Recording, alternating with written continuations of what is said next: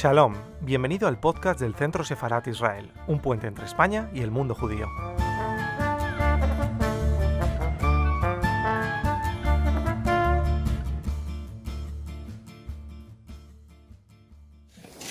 Buenas tardes, bienvenidos al Centro Sefarat Israel.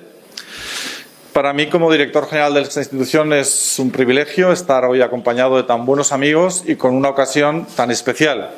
Tan especial en el sentido doloroso, porque Auschwitz debe recordarse siempre con dolor. Saben ustedes, o muchos lo saben además, que en Centro Sefarad, aparte de lo que somos como consorcio, también gestionamos lo que es la delegación, una delegación internacional de España, que es la delegación ante la Alianza Internacional para la Memoria del Holocausto, que es el organismo internacional que vela por la memoria de la Shoah. Y yo tengo el privilegio de ser el jefe de esa delegación. Con lo cual, el Holocausto es una vocación eh, para nosotros, eh, un deber. Pero lo vemos también desde el punto de vista uh, de un compromiso, un compromiso serio, no solo para recordar a aquellos que no están, sino como un deber de enseñanza. Eh, hace poco, en el mes de noviembre, viajé una vez más al campo de, de exterminio de Auschwitz-Birkenau. Lo mejor que se puede hacer para entender el holocausto es ir a Auschwitz, sin ninguna duda. Esta vez fue diferente, además, porque era un día que no es habitual en el invierno polaco, era un día soleado y cálido. Y pensé que tal vez sería diferente, pero no es diferente. El sentido de oprobio, de dolor, de desolación sigue absolutamente vivo allí. Y en mi caso, además, como he conocido a muchos supervivientes que estuvieron allí, visito Auschwitz recordando el barracón donde estaba esta persona que además era mi amigo y que bueno, tuvo la suerte de sobrevivir, pero en todo caso me transmitió ese tremendo sentimiento de dolor. ¿no? Quiero, oh, mis palabras tienen que ser sobre todo de profundo agradecimiento a las personas e instituciones que se han involucrado en que este proyecto sea una realidad. En primer lugar, a las embajadas y a los embajadores de Alemania, de Austria y de Estados Unidos. Ellos creyeron en este proyecto desde el principio y nos ayudaron y son parte esencial de él. También a los miembros del consorcio Centro Sefarad de Israel, el Ministerio de Asuntos Exteriores, Unión Europea de Cooperación, la Consejería de Cultura, el Ayuntamiento. Todos han colaborado activamente en esta exposición y además colaboran en el día a día para que Centro Sefarad de Israel sea la realidad pujante que es, porque existe un consenso claro y una, una voluntad clara de cooperación entre las instituciones que lo forman. También a aliados importantes en nuestra tarea, como son el presidente de la Federación de Comunidades Judías, la presidenta de la Comunidad Judía de Madrid o la embajadora de Israel, que siempre están ahí ayudándonos en esa tarea de dar a conocer el mundo y la cultura judía a los españoles. Y, por supuesto, a Musealia, a Luis Ferrero y a José Antonio Mújica. Ellos creyeron desde el principio que había que traer esta exposición aquí, esta versión de la exposición de Auschwitz aquí. Y la verdad es que su empeño y su tenacidad es, es eh, una de las claves de que hoy realmente estemos aquí. Yo ahora, para acabar mis palabras, como soy el director, diría a aquellos, si fuera otro motivo el que nos unía, digo, que disfruten de la exposición.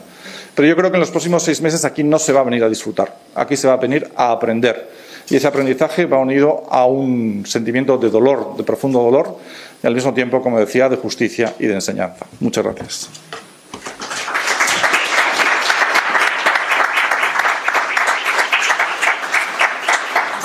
Seguidamente tiene la palabra el embajador de la República Federal de Alemania en España, don Wolfgang Dolt.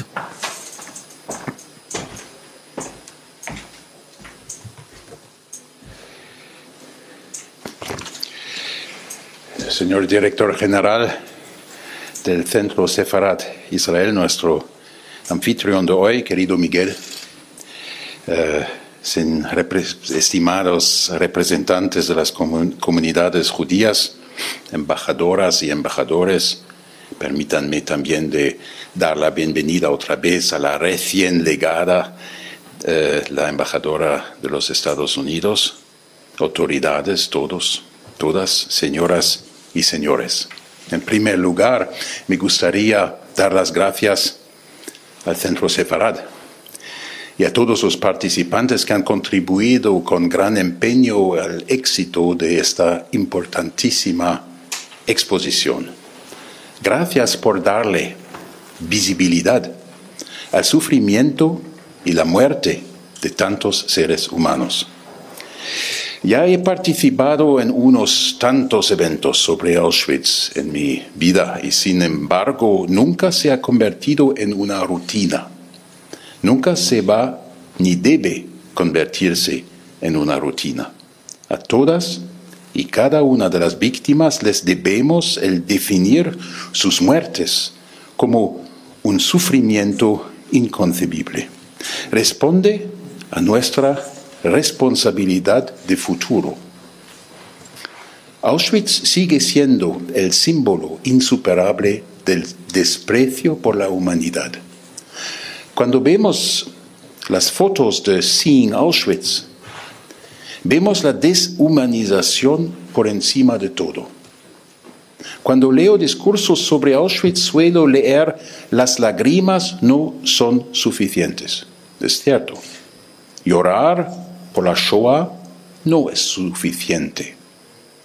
Hay que escuchar, especialmente durante mi estancia en Israel, los relatos de supervivientes que podía encontrar personalmente me conmovieron mucho. Me contaron que nunca podrán olvidar lo que vieron en Auschwitz, que los gritos de los niños asesinados resonarán en sus oídos hasta que mueran, que no les es posible describir lo indescriptible. Hay que escuchar y hay que mirar, mirar de cerca. Esa es la aportación de esta exposición. Señoras y señores, no hablamos de un evento histórico cada vez más lejano. Sin Auschwitz no significa, no significa solo echar un vistazo al pasado, sino mirar también al futuro. Es un hecho más que deplorable que todavía hoy tengamos que lidiar con el antisemitismo, también en Alemania. Por esta razón, el gobierno federal creó en 2018 la oficina del comisionado del gobierno federal para la vida judía en Alemania y la lucha contra el antisemitismo. Me alegro comunicarles que el esfuerzo común de Israel y Alemania en el que habían presentado conjuntamente una resolución sobre la negación del holocausto ha dado sus frutos. El 20 de enero la Asamblea General de la ONU eh, adoptó por unanimidad la resolución contra la trivialización, la distorsión y la negación del holocausto en el 80 aniversario de la conferencia de Wannsee. Para combatir el antisemitismo, pero sobre todo para vivir pacíficamente en una sociedad civil vibrante, diversa y crítica, es importante enseñar a nuestros hijos y nietos y a toda la sociedad de nuestros países la vida y la cultura judías.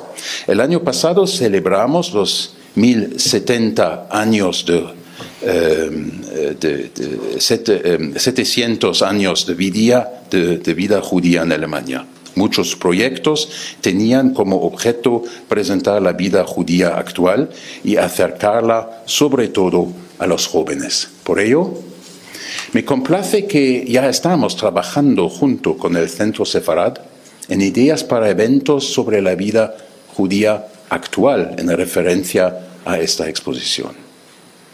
Este año se cumplen 77 años de la liberación del campo de concentración de Auschwitz-Birkenau por el Ejército Rojo.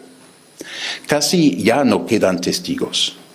Cuanto más lejos va quedando históricamente el holocausto, mayor es el deber de todos y cada uno de nosotros de defender la vida judía y la libertad religiosa de cada individuo en el marco del orden democrático, y no solo el 27 de enero. Deseo que todas las personas que visiten esta exposición recuerden a las más de un millón de personas que fueron humilladas, torturadas y asesinadas en Auschwitz. Y deseo que cuando salgan se sientan animados a ser embajadores de la democracia y de la eh, convivencia humana. Y miren muy de cerca a lo que ocurre en su entorno.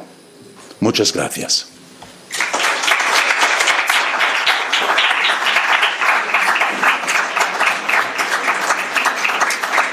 Seguidamente, la violinista Rocío Cabello interpretará la composición Oifan Pripetsik.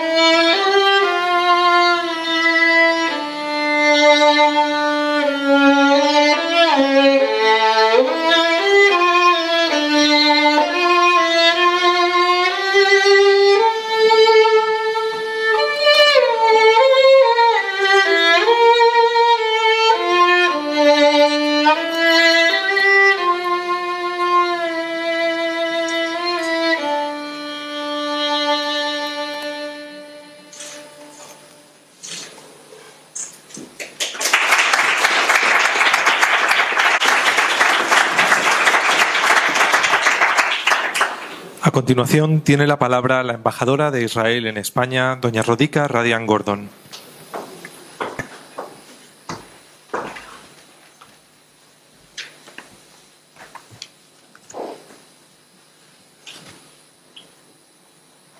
Miguel, autoridades, embajadora, embajadores, miembros de la comunidad judía, amigos todos. Tengo que, estoy muy emocionada eh, al oír de porque es una de las primeras canciones que, conocí como una niña muy pequeña que, que, mi abuelo siempre me cantaba y entonces es muy, muy emotivo. Gracias.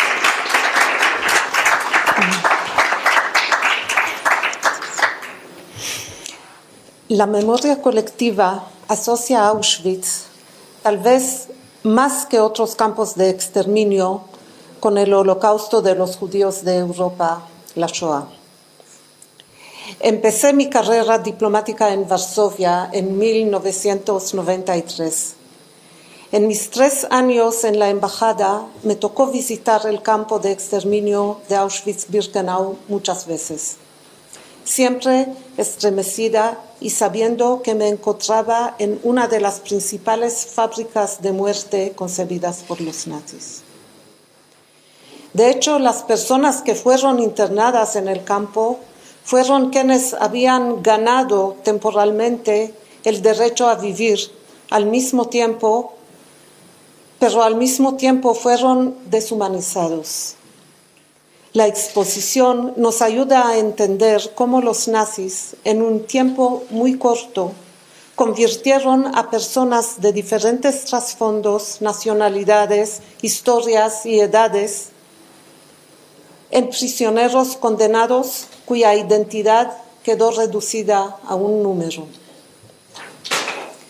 Auschwitz-Birkenau es uno de los máximos ejemplos de cómo el régimen nazi hizo uso de su capacidad de organización y de su poder burocrático, así como de sus avances técnicos, su economía y su propaganda. Lograron convertir a uno de los grupos de ciudadanos más prominentes por sus aportaciones a las diferentes esferas de la sociedad y la cultura europea en un grupo ilegítimo que se podía y debía exterminar. El exterminio organizado, planificado, sistémico y a, gran escala de los judíos europeos como pueblo y como individuos, de su cultura y de su historia, consecuencia de la decisión burocrática tomada hace 80 años en la conferencia de Wannsee y adoptada por Alemania nazi como política de Estado, es el evento que pone de relieve la singularidad del holocausto en comparación con otros casos de genocidios que se han producido antes y después de este. La memoria del holocausto y su estudio sistemático y riguroso se hacen más eh, imperiosos y urgentes en la medida en la cual nos alejamos de los acontecimientos. La mayoría de los sobrevivientes están falleciendo debido a su avanzada edad y como consecuencia la memoria se construye como narrativa. Acaba de decir el eh, embajador de Alemania que hace algunos días la ONU adoptó por consenso una res resolución según la cual los Estados miembros se comprometen a luchar en contra la negación y la distorsión del holocausto, entre otros. La memoria es nuestro compromiso con el pasado y es un requisito para construir un futuro mejor. La presente exposición se suma así a este importante esfuerzo de transmitir a las jóvenes generaciones los valores de la vida y los derechos humanos. Muchas gracias.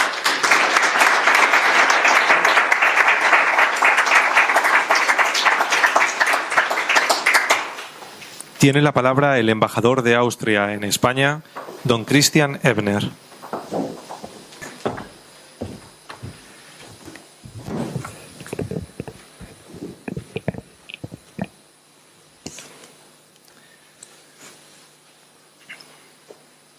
Autoridades, estimados señores y señoras, muchas gracias al Centro Sefarat y al director Miguel de Lucas y a todos ustedes que están hoy aquí para que podamos inaugurar juntos esta importante exposición. Ya no quedan muchas personas que hayan experimentado personalmente la desesperación y el horror de los campos de concentración. Solo unos pocos supervivientes pueden seguir hablándonos de ello, como la devaluación de las personas se convirtió en degradación y discriminación, como siguieron la deshumanización y el asesinato, como todo esto culminó en un genocidio sistemático llevado a cabo con métodos industriales, el holocausto. El campo de concentración de Auschwitz-Birkenau se ha convertido en un símbolo de todo esto. Personas de toda Europa fueron asesinadas aquí. Judíos, Roma y Sinti, homosexuales, disidentes políticos, religiosos e ideológicos, madres y padres, niños, familias. Muchas víctimas también procedían de Austria. Pero no solo las víctimas, sino también los autores de estos crímenes. El superviviente austríaco de Auschwitz, Karl Stoiker, dijo una vez, no fueron Hitler ni Himmler quienes me deportaron, golpearon y fusilaron a mi, familia. Era el zapatero, el lechero, el vecino. Austria asumió su responsabilidad demasiado tarde y durante mucho tiempo dejó en manos de los supervivientes y de los propios descendientes de las víctimas la labor educativa y el enjuiciamiento de los culpables. Una responsabilidad en la que hoy hacemos más hincapié y que nunca más debemos eludir. Es tarea de todos nosotros construir puentes entre las experiencias de los supervivientes del Holocausto y las generaciones siguientes. La Alianza Internacional para el Recuerdo del Holocausto, por ejemplo, que además de España cuenta como miembros con Israel, Estados Unidos, Alemania y Austria, entre otros, reúne a gobiernos y expertos para promover, promover la educación la investigación y el recuerdo del Holocausto con el fin de compartir la creciente negación del Holocausto y el antisemitismo. Además, en 2018 se adoptó una definición de antisemitismo bajo la presidencia austríaca del Consejo de la Unión Europea, lo que dio lugar a un mandato para que todos los Estados miembros pusieran en marcha una estrategia nacional. Así, en enero del año pasado se presentó la primera estrategia nacional contra el antisemitismo en Austria, con la clara intención de luchar contra el antisemitismo en todas sus formas y de proporcionar el apoyo y el reconocimiento adecuados a la vida judía en Austria. Señoras y señores, estamos muy contentos de poder contribuir a esta exposición con el Foro Cultural de Austria en Madrid y de que Hannah Lessing, directora del Fondo Nacional de Austria para las Víctimas del Nacionalsocialismo, venga a Madrid para dar una conferencia durante la exposición.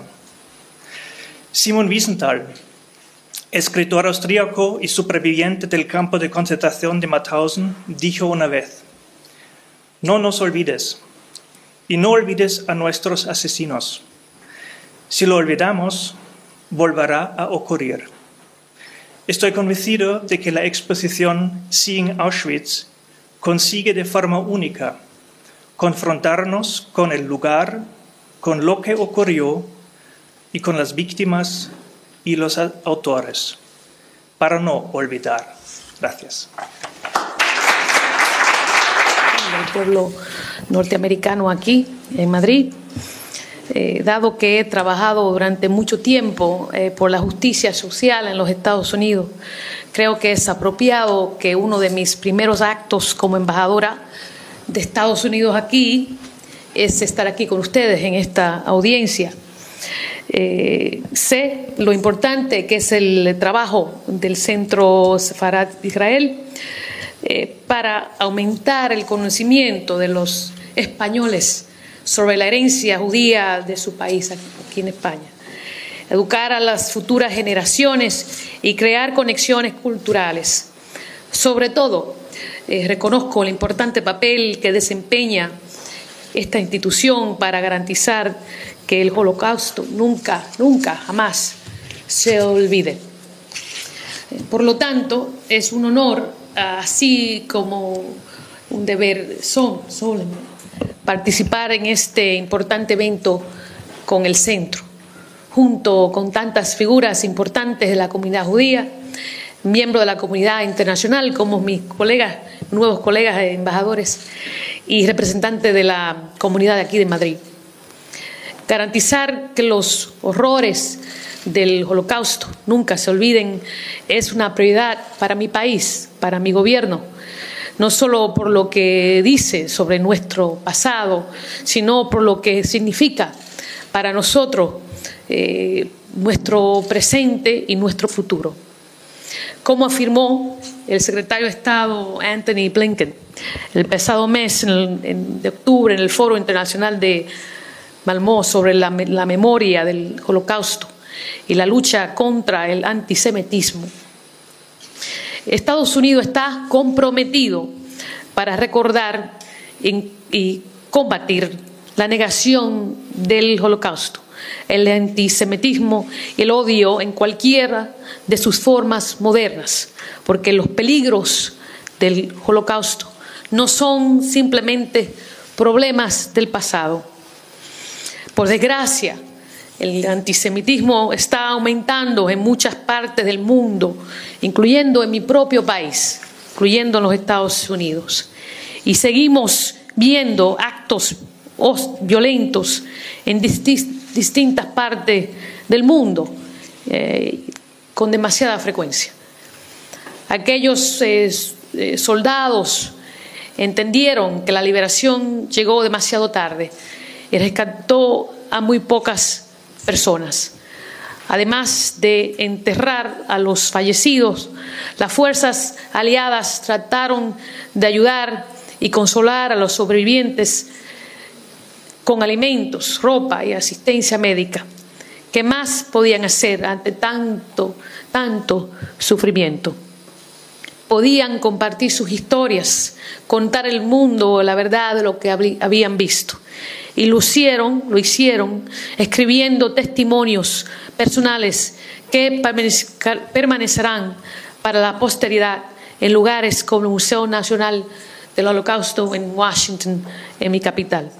Sus relatos registrados como crónicas oficiales, declaraciones personales y testimonios orales proporcionan un recurso importante para el estudio el conocimiento de la historia en los Estados Unidos y en todo el mundo. El Centro Sefarad Israel desempeña un papel fundamental en la documentación de relatos similares a través de seminarios, conferencias, talleres, conciertos, homenaje a las víctimas, a las víctimas. También realizan programas de formación específicos y viajes a los campos para profesores españoles. Ahora depende de todos nosotros, como individuos, como colectivos, como gobiernos, mantener viva la llama del recuerdo como herramienta fundamental para combatir los mensajes de odio que vemos expresado en todo el mundo. Colectivamente debemos hacer frente a los que tienen como objetivo usar la fuerza para usurpar territorios, intimidar a vecinos más débiles o aplastar la disidencia donde quiera que surja. Estados Unidos fue el destino de muchos de los sobrevivientes que emigraron en busca de una nueva vida tras el holocausto. Yo soy inmigrante eh, en los Estados Unidos, viví, crecí en el Bronx, en Nueva York, y como muchas eh, personas que también salieron eh, de Europa, salieron y sobrevivieron el holocausto. Otra generación, pero un camino similar en los Estados Unidos. Sé también como nadie que nuestra diversidad en mi país es una fortaleza y que la inclusión es un pilar fundamental de una sociedad exitosa. Aquellos sobrevivientes y sus descendientes han contribuido en gran medida a la sociedad norteamericana, a los Estados Unidos, al igual que todos los inmigrantes judíos estadounidenses. Poetas, eh, inventores, médicos, investigadores, artistas, puedo hacer una lista que no termina hoy, la lista de personas eh, importantes, generaciones que han enriquecido y fortalecido todo lo que es hoy mi país. Rendimos homenajes a esas generaciones y sus aportaciones eh, tan importantes. El mes pasado, el presidente Biden y la doctora Joe Biden, que fue mi, mi jefa hasta hace dos semanas atrás, asistieron el encendido de la menora de Hanukkah en la Casa Blanca una antigua tradición de la Casa Blanca. Pero como dijo el presidente, por primera vez, por primera vez fue algo de familia, porque la dirigía el segundo caballero, Doug Emhoff, eh, judío practicante, que es el esposo de la vicepresidenta. Por primera vez en la historia de, mi país. Eh, entonces es algo de familia para nosotros eh, que, venimos y participamos en todo lo que es el mundo Biden y ese, ese colectivo de, nuestra, de, de este gobierno. Para concluir, voy a citar una vez a mi querido amigo eh, Anthony Blinken, el secretario de Estado. En nuestras políticas y programas, nuestras prioridades incluyen condenar y hacer frente al antisemitismo, garantizar la seguridad física de la comunidad de judías, apoyar la educación sobre el holocausto, especialmente entre los jóvenes, proteger la libertad religiosa y instar a los países a comprometerse más profundamente en la lucha contra el discurso de odio en las redes sociales y en todas sus formas. Esa no solamente es nuestra política así, internacional, es nuestra política doméstica. También nosotros en los Estados Unidos tenemos nuestros desafíos, pero como pueden ver, esta administración, el presidente Biden y nosotros que lo acompañamos, estamos comprometidos a asegurar de que la memoria eh, no, sea solamente en el pasado, sino lo que vivimos día a día para preservar, preservar la justicia y la verdad. La verdad. Eh, gracias a todos los que están hoy aquí por hacer justamente eso, usar su poder, su palabra, su voz para crear un mundo más justo, un mundo que nunca, olvida y un mundo que cree en truth, en la verdad. Muchas gracias.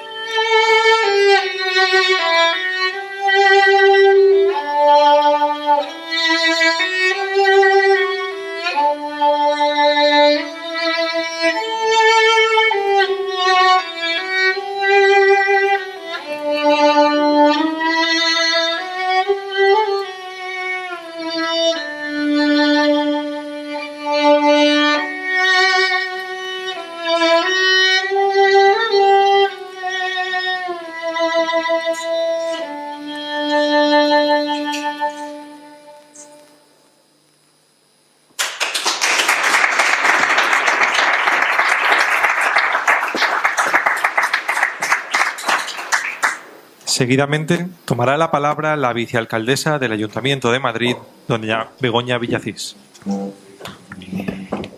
Muchas gracias. La verdad es que poco puedo añadir a todo lo que ya se ha dicho, pero sí una reflexión con respecto a todo lo que hemos escuchado y es que y es que la memoria, paradójicamente, la memoria es el futuro. Pertenezco a una generación que no ha sido vacunada frente a las guerras, que no ha sido vacunada frente al hambre porque no lo hemos padecido, que no ha sido eh, vacunada frente al odio extremo y que no ha sido vacunada frente al mal. Y probablemente, probablemente por eso hablo en nombre de una generación que está cayendo en una suerte de relativismo moral que nos hace no comprender que el mal existe y el mal existe. Y Auschwitz es el mal. Y Auschwitz es el mal absoluto.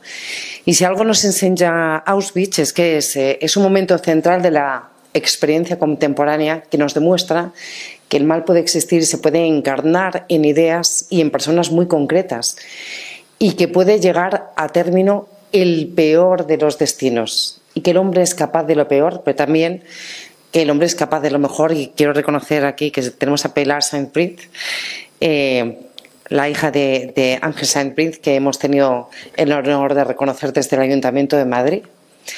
Y conviene que recordemos esto eh, en estos momentos en los que efectivamente cada vez quedan menos testimonios y que no solo pertenezco a la generación que está menos vacunada de la historia de la humanidad, probablemente porque hemos estado menos expuestas a, tragedias, sino probablemente también a la generación más escéptica y a la generación más, eh, más vulnerable frente, frente al negacionismo yo creo que es algo que tenemos que tenemos que afrontar y que algo que eh, es algo que decididamente hola Miguel qué tal decidimos tenemos que tenemos que combatir. Por eso he querido venir hoy a, ser una testigo más de eh, la exposición que vais a que vais a exponer eh, sobre Auschwitz. Digo todo esto en un momento donde donde también la palabra negacionismo está hasta siendo descatalogada o quizás descalificada porque se está utilizando para todo. ¿no? A mí quiero reconoceros que me está empezando a molestar ver la palabra negocianismo ligada a las vacunas, ligada a la política, ligada a todo. Cuando para mí, cada vez que escucho la palabra negacionismo, me invade una, eh, un escalofrío, porque para mí negacionismo es una cosa, y es negar la evidencia de lo que supuso Auschwitz para la historia de la humanidad. Y eso está ocurriendo. Y eso no va a dejar de ocurrir. Y contra eso serán pocos los esfuerzos que podamos involucrar todos y cada uno de nosotros. A mí me, quiero pensar que, que, un esfuerzo y algo totalmente declarativo por parte de la ciudad de Madrid, y antes eh, han hablado precisamente de España. Yo no hace mucho estuve en la ONU y me llamó mucho la atención visitando precisamente una, una exposición sobre Auschwitz y, otros campos de concentración que había unos alumnos asiáticos muy sorprendidos. Yo cuando le pregunté a quien eh, estaba presentando la exposición me dijo es que por alguna razón en Asia no conocen la dimensión del holocausto, no se les enseña en los colegios. Yo quiero pensar que en España todos y cada uno de los alumnos saben lo que es Auschwitz. Yo quiero pensar que en cada una de las casas españolas se ha hablado de libros como el que releí durante el confinamiento sobre el hombre en busca del sentido, como Víctor Frank. Yo creo que eso, eso ha pasado cada una de las casas españolas y el mayor exponente es que esta casa de Pardí fue precisamente la casa de los alcaldes de Madrid. Creo que el pueblo de Madrid y el pueblo judío están íntimamente ligados.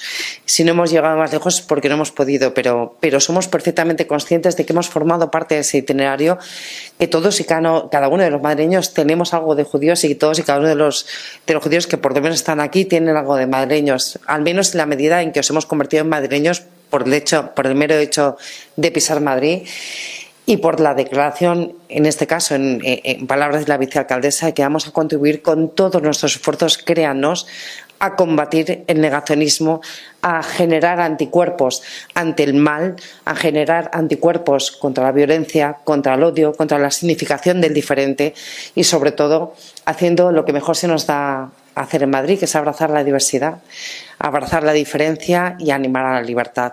Así que gracias y con este mensaje eh, quería recibiros en esta, en esta ciudad, en la ciudad de Madrid. Gracias por alojar esta exposición en el corazón de Madrid. Gracias por alojarla en la Casa de Farid, que antiguamente fue la Casa de los Alcaldes de Madrid. Muchas gracias.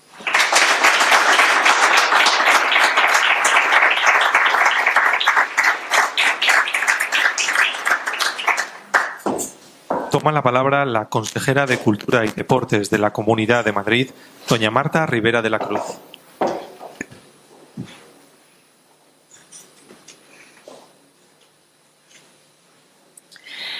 Eh, buenas tardes, autoridades, vicealcaldesa de Madrid, embajadores, amigos todos. Decía Elie Wiesel, ¿cómo se llora a seis millones de muertos? ¿Cuántas velas hay que encender? Cuántas oraciones hay que rezar. Y evidentemente la dimensión de la tragedia del holocausto se nos escapa, quizá porque una tragedia que se mide en millones hace olvidar los dramas individuales. Y cuando pensamos en seis millones de muertos, no deberíamos pensar en un colectivo, sino en cada una de las vidas que se perdió. Entre esos niños que fueron asesinados podría haber artistas, podría haber escritores, podría haber científicos, abogados, padres de familia, seguro, madres, y son seis millones y no están. Y a mí lo que más me preocupa de todo esto, que ya pasó y que fue un fracaso de la condición humana, es que no se recuerde lo suficiente. Me preocupa el paso del tiempo. Me preocupa la fragilidad de la memoria de todos. Me preocupa que pueda haber generaciones que empiecen a desligarse emocionalmente de lo que para mi generación y para la generación anterior todavía era algo muy cercano. Por eso creo que es importante una exposición como esta. Por eso creo que es importante que vengan los centros de estudio. Por eso sería importante que dentro de los planes de estudio estuviera incluido Elie Wiesel y Primo Levi y que estuviese incluido Jorge Semprún, esa memoria viva del holocausto que no se pierda, por eso está bien recibir con interés especial estas exposiciones, porque, porque nos recuerdan lo que no puede olvidarse. Eh, en mi familia hay un superviviente del holocausto, era un primo de mi abuela, que ella nos contaba que habían dado por muerto y, regresó dos años después de terminada la guerra. Nunca supieron que había sido de él durante ese tiempo. Y, y volvió y volvió y, y recompuso su vida malamente, con todas las heridas que tenía en el cuerpo y supongo que también en el alma, pero volvió y nosotros nos contaban su historia y creo que fue un privilegio eh, que nos la contaran y que, la compartieran con nosotros, para no olvidar. Y citaba al principio a Elie Wiesel y lo vuelvo a citar ahora, que decía, quisieron borrar nuestro rastro, pero nosotros somos el rastro y creo que el rastro tenemos que conservarlo y todos la obligación moral de dejarlo muy bien marcado para que no se pierda. Así que muchas gracias por esta exposición.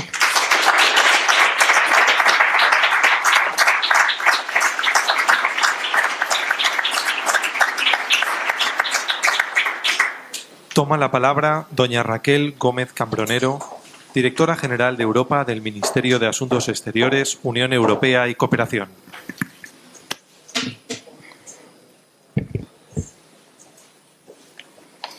Buenas noches.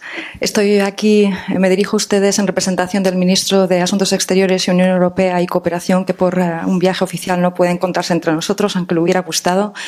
Y eh, me dirijo en calidad de directora general para Europa, unidad que coordina desde el Ministerio de Exteriores las relaciones bilaterales con más de una cuarentena de países europeos, muchos de ellos marcados en primera persona por la barbarie que en su máxima expresión queda retratada en esta exposición que hoy se inaugura en la Casa Sefarad.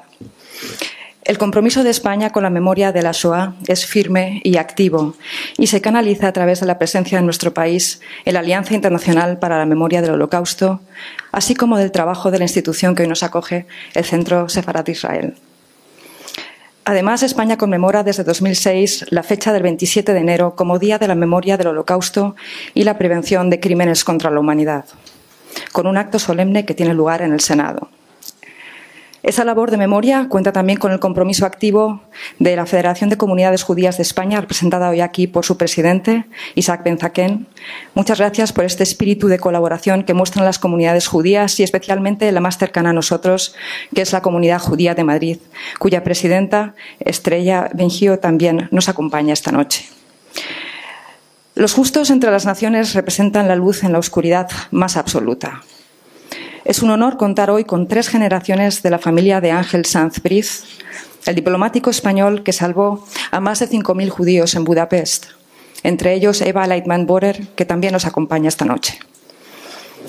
Junto al atroz sufrimiento del pueblo judío recordamos el de aquellos otros colectivos que padecieron la barbarie nazi, gitanos, discapacitados, homosexuales, testigos de Jehová o deportados republicanos españoles. Estos últimos sobrevivieron a las penurias de una guerra civil para encontrar, muchos de ellos, un trágico final en Mauthausen y en otros campos de exterminio. Hace 14 años, los responsables del Ministerio de Asuntos Exteriores, la Comunidad de Madrid y el Ayuntamiento de Madrid unieron sus esfuerzos para crear el consorcio Centro Sefarad Israel. Creo que ahora podemos ver con orgullo los frutos de ese acuerdo inicial que se plasma en la realidad vibrante que es hoy el Centro Sefarad Israel. Buen ejemplo de ello es esta exposición en la que la Comunidad de Madrid y el Ayuntamiento de Madrid se han involucrado activamente. Mi más sincero agradecimiento, en nombre del Ministro de Asuntos Exteriores y Unión Europea de Cooperación, a Marta Rivera de la Cruz, consejera de Cultura y Deportes, y a Begoña Villacís, vicealcaldesa, por apoyar esta iniciativa y tantas otras del Centro Sefarad Israel. Esta institución se enriquece a menudo con las aportaciones de las embajadas acreditadas en Madrid. La Embajada de Israel siempre es un socio privilegiado y a ella se unen en esta ocasión las de Alemania, Estados Unidos y Austria. Todos somos conscientes del deber ineludible de recordar y ratificamos hoy el compromiso de nuestros países con la memoria de la Shoah. El esfuerzo de todos los citados y el de la empresa Musealia hace posible albergar en este centro esta exposición bajo el título Seeing Auschwitz. Deseo sinceramente que la misma nos ayude a cumplir nuestro deber de memoria hacia los que fueron brutalmente asesinados, pero también que nos refuerce en la convicción de que una barbaridad semejante no pueda ni remotamente volver a suceder. Buenas noches, muchas gracias.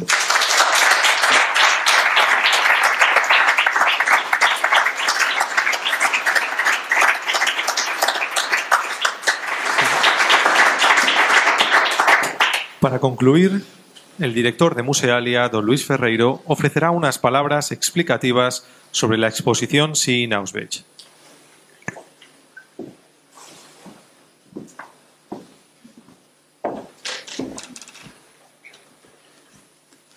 Bueno, muchísimas gracias a todos por, por su presencia esta, esta, noche. Para nosotros es realmente un, un placer. Lo primero que quería hacer es, eh, sobre todo, dar las gracias a todas las instituciones, a todas las personas que han hecho posible la exposición que esté hoy aquí en, en Madrid, especialmente a las, embajadas que nos han eh, apoyado, a la Comunidad de Madrid, al Ayuntamiento y sobre todo especialmente pues, a Centros de Farar Israel con los que desde hace años llevamos desarrollando ya una colaboración muy estrecha y para nosotros es muy especial poder traer esta, esta muestra aquí. La exposición surge eh, tras una visita de Naciones Unidas a una exposición que quizás conozcan Auschwitz no hace mucho, no muy lejos, que estuvo en Madrid también a finales de 2017 y 2018. Y a partir de ahí, pues, eh, bueno, nos, pidieron poder desarrollar una exposición con ellos que tratase de manera fotográfica la realidad de, Auschwitz. A partir de ahí es cuando comenzamos a, trabajar en esta muestra que hoy finalmente podemos ver en Madrid.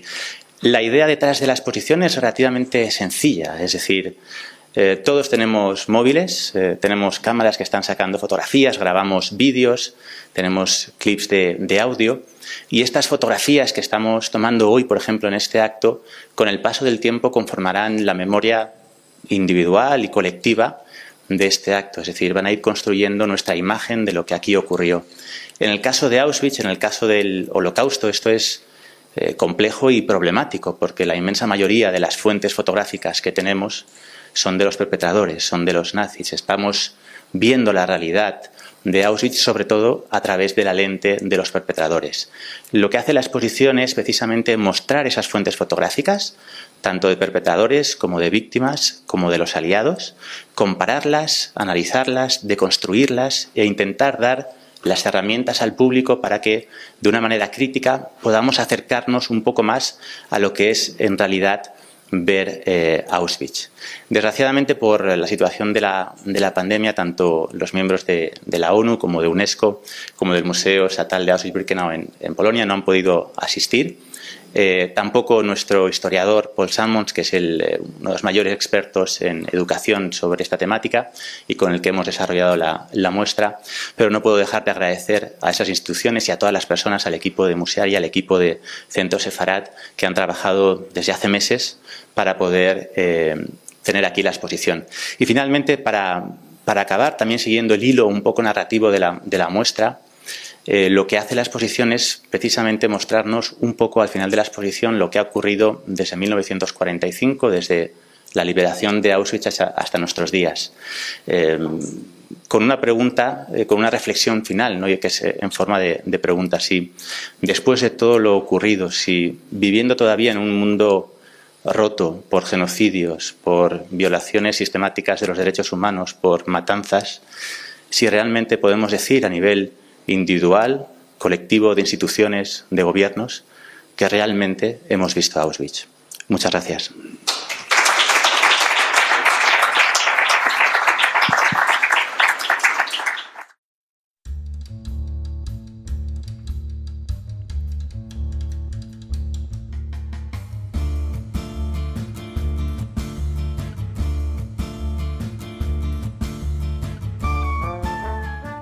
Por escucharnos. Recuerda que también nos puedes seguir a través de Instagram, Facebook y Twitter con el usuario arroba Centro Israel o si lo prefieres en nuestra página web www.sefarat-israel.es.